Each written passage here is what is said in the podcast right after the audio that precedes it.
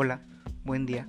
Sean bienvenidos, es un gusto estar con ustedes el día de hoy. Le agradezco a todos los oyentes por su presencia e interés en este podcast. Mi nombre es José de Jesús Vargas Piedra y hoy les vengo a hablar sobre la amistad como valor.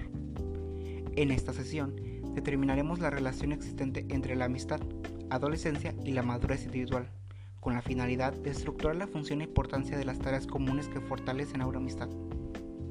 La amistad es una relación efectiva entre dos o más personas.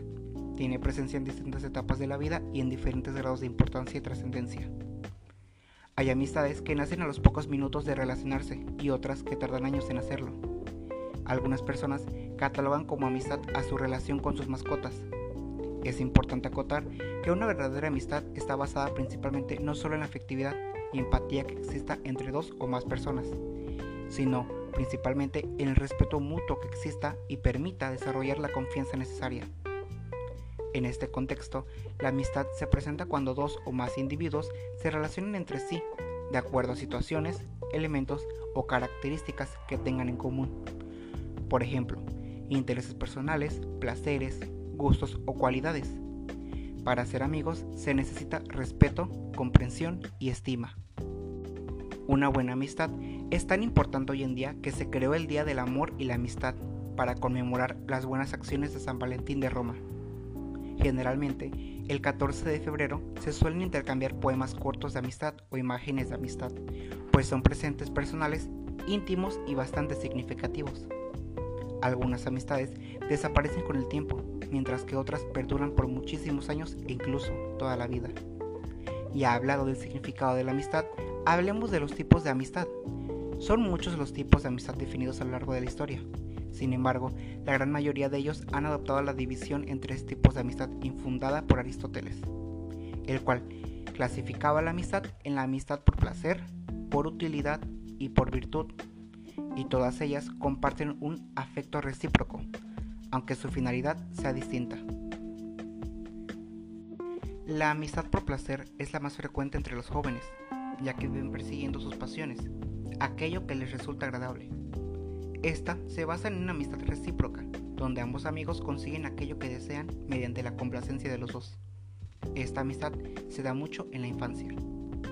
La amistad por utilidad es el vínculo que mantiene unidas a las dos personas, se centra en recibir algún beneficio mutuo y por ello tiende a darse entre personas contrarias, ya que uno espera del otro aquello que no tiene. Las amistades por utilidad tienden a ser fáciles de disolver, ya que cuando una de las dos personas deja de ser útil para la otra, la amistad se disuelve.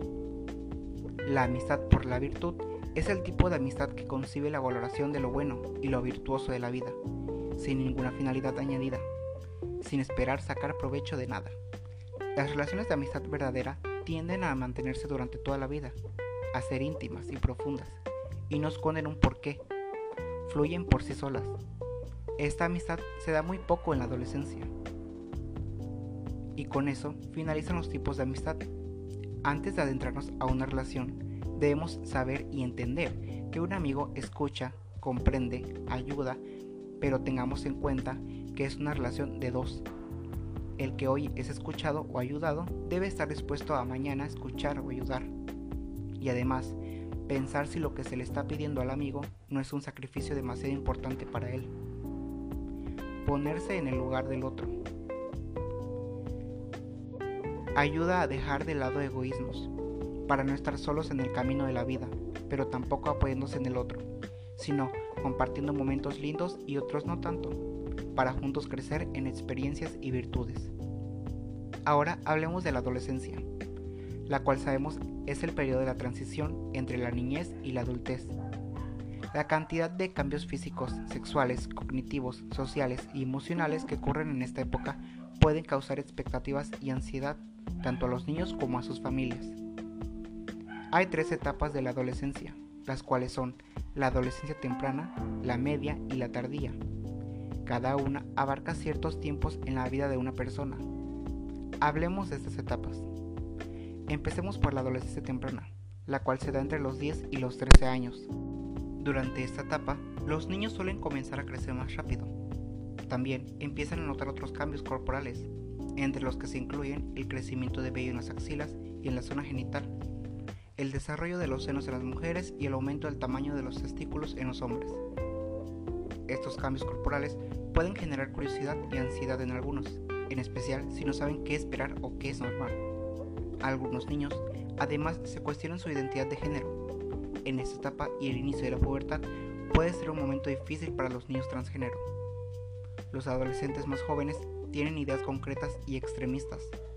Las cosas están bien o mal, fantásticas o terribles, sin muchos matices. También es muy común que sientan una mayor necesidad de privacidad. Es posible que comiencen a explorar formas de ser independiente de su familia. Adolescencia media. Se da entre los 14 y los 17 años. Los cambios físicos que comenzaron en la pubertad continúan durante la adolescencia media. La mayoría de los varones comienzan con su crecimiento repentino y continúan los cambios relacionados con la pubertad. A esta edad, a muchos adolescentes les surge el interés en las relaciones románticas y sexuales. Probablemente se cuestionen su identidad sexual y la exploren, lo que podría resultar estresante si no tienen el apoyo de sus pares, de la familia o de la comunidad. Muchos jóvenes en su adolescencia media discuten con sus padres porque luchan por tener más independencia. Es muy probable que pasen menos tiempo con la familia y más con los amigos. El cerebro sigue cambiando y madurando en esta etapa, pero aún hay muchas diferencias entre la forma de pensar de un joven en su adolescencia media y de un adulto. Gran parte de esto se debe a que los lóbulos frontales son la última área del cerebro en madurar. Hablemos ahora por último de la adolescencia tardía, la cual se da entre los 18 a los 19 años o más. Los jóvenes en la adolescencia tardía por lo general ya completaron el desarrollo físico y alcanzaron la altura definitiva que tendrán como adultos. Los adolescentes que se convierten en adultos jóvenes tienen ahora un sentido más firme de su propia individualidad y pueden identificar sus propios valores. Se centran más en el futuro y basan sus decisiones en sus ilusiones e ideales.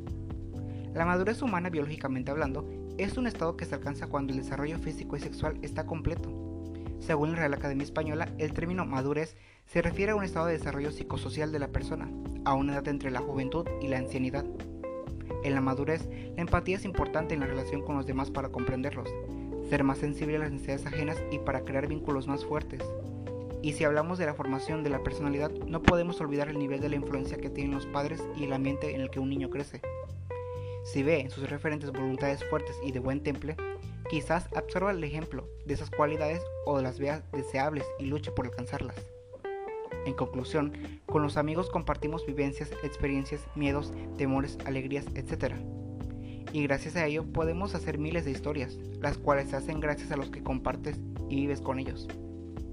Cuando tienes un buen momento, acudes con un amigo para compartirlo y hacer que ambos se sientan mejor. En los momentos tristes también están juntos para darse apoyo y seguir adelante. Y bueno, eso ha sido todo por hoy. Espero que tengan un buen día. Fue un gusto estar con ustedes. Muchas gracias por su atención. Les habló José de Jesús Vargas Piedra. Hasta la próxima.